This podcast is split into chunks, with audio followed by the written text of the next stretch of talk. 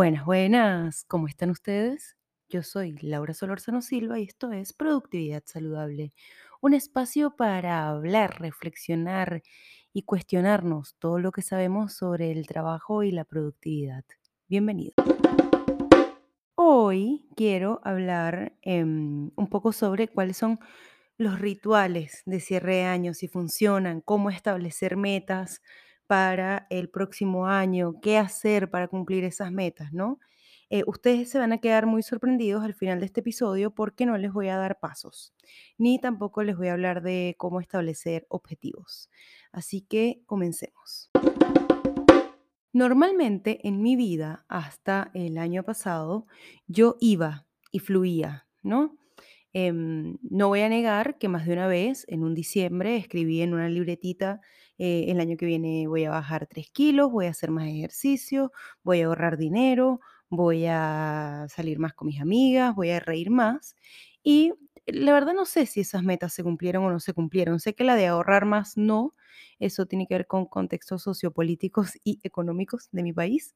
Y luego con la migración, pero en general no podría decirles si mis objetivos se cumplieron o no se cumplieron. Un poco em, como escuché una vez en Se Regalan Dudas, solían ser objetivos súper reciclados, eh, no necesariamente míos, porque no tenían un propósito real. Era como lo que hay que hacer, ¿no? Bueno, el año que viene voy a ser más saludable, voy a hacer más ejercicio, voy a tener un mejor trabajo, muchas cosas que no necesariamente estaban eh, relacionadas conmigo o el estilo de vida que yo quería. Ahora, ¿qué pasa? Que en ese minuto yo no sabía qué estilo de vida quería y no sabía qué quería realmente. Entonces, por eso todos los años mis como objetivos de año, los años que los hice, porque no, no los hice siempre, pero los años que los hice, em, tenían esa cosa, ¿no? De, de ser em, algo que simplemente escribía en una libreta y se quedaban ahí y probablemente mi mamá este año cuando regaló algunas libretas mías los arrancó y se rió y los botó. Pero el año pasado, que yo creo que, bueno, para todos fue un año súper importante y transformador, me pasó que yo empecé a tener una profe de yoga, o sea, una profe de yoga, una profe de meditación que se llama Lady Meraki, eh, tiene un podcast, es mi profe de meditación indirecta porque tiene un podcast, hice un curso con ella, pero con ella aprendí mucho sobre lo que era y lo que no era meditar. Y una de las cosas, fíjense, que aprendí eh, con ella es a hacer una revisión profunda del año. Y esa revisión profunda del año requiere visitar cada una de nuestras casitas, cada una de esas cosas que son importantes para nosotros más allá de lo que diga la sociedad. Ella en esta eh, eh, tiene una cosa que se llama, eh, en ese, el año pasado era 2021 en tus propios términos, este año es 2022 en tus propios términos, lo pueden descargar en, en- en su página web, pero lo, voy a dejar el link para que lo hagan. Pero lo que ella, a mí, lo que me gustó fue que me hizo sentido, me senté un fin de semana entero con mi libreta y mi, y mi lapicito y mis colores a revisar profundamente mi año, a escribir qué había pasado con mi salud, qué había pasado con mi ejercicio, qué había pasado con, con mi capacidad de hacer amigos o de conectar con nuevas personas. Bueno, por qué no había salido el año pasado, ¿no? O, cómo había disfrutado mi año, tomando en cuenta que fue un año bastante em, atípico. Y una de las cosas que, con las que yo más conecté y que tiene que ver con ella, pero también un poco con lo que estudié, diseño de servicios, etcétera, que era cuál es el estilo de vida que yo quería tener. Más allá de encontrar como mi propósito o- o algo así, ¿cómo quería ser yo en unos años? ¿No? Porque normalmente a ti te dicen, ay, ¿cómo te ves en 10 años? Y entonces empezamos con esa cosa de, me veo como jefa en no sé qué, me veo con una casa, pero muy pocas veces, o por lo menos en mi caso, muy pocas veces nos miramos desde el ser, desde lo más profundo del ser.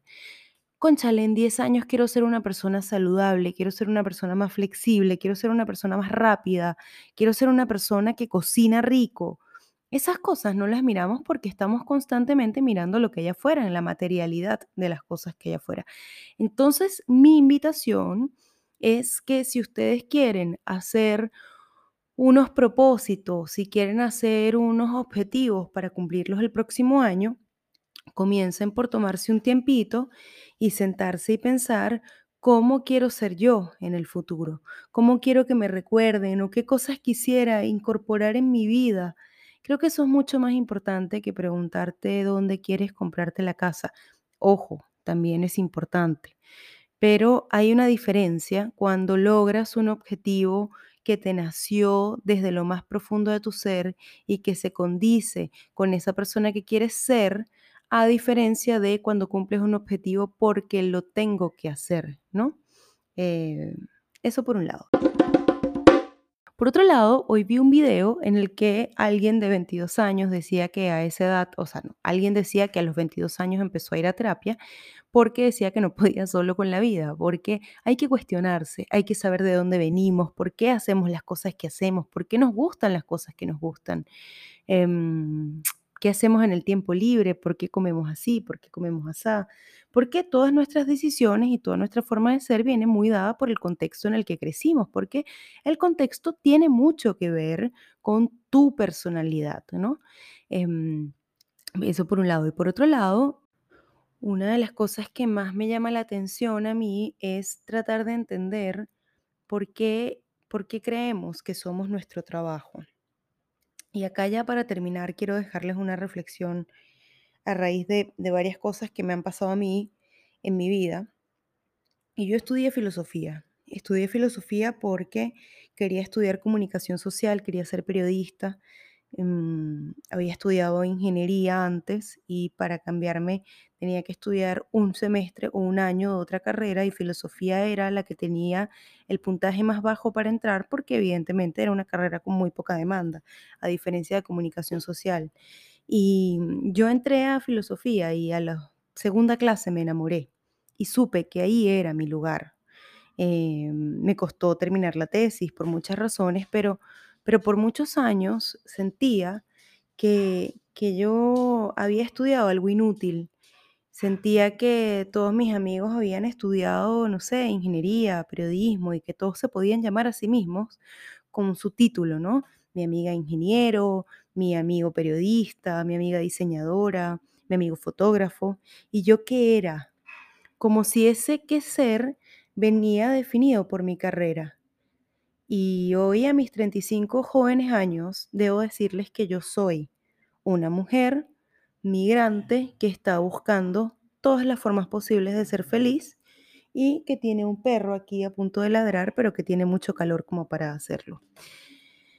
A esto, a lo que quiero llegar con esto, amigos y amigas y amigues, es que si para el año que viene están pensando en establecer propósitos, metas y objetivos, piensen en quién quieren ser. Y ese ser no está vinculado ni a la carrera que estudiaron, ni a la profesión que ejercen o el oficio que ejercen hoy, ni al trabajo que tienen, tampoco a lo que tienen. Porque al final del día, cuando nos vayamos de este mundo, nos vamos a ir con lo opuesto. No nos vamos a ir con toda la materialidad, ni nos vamos a ir con todos los títulos universitarios. Entonces, yo los y las invito, y les invito en realidad, a que mm, cuando piensen en sus propósitos para el próximo año, mírense hacia adentro y vean qué quieren ser y que el 2022 sea un año de trabajar en ustedes. Esto fue todo por hoy. Nos vemos el 9 de enero. Me voy a tomar unos días de descanso. Además quiero seguir y terminar de planificar el 2022. Y muchas gracias por llegar hasta aquí. Muchas gracias por escucharme. Muchas gracias por esto. Me acabo de emocionar mucho. Em, quienes me conocen saben que soy muy llorona, así que muchas gracias por llegar hasta acá, por seguir, por recomendarme. Compartan, compartan este podcast con sus amigos, con, con quien quieran, en, en WhatsApp, en redes sociales. Yo soy Laura Solorzano Silva y esto fue Productividad Saludable. Muchas gracias.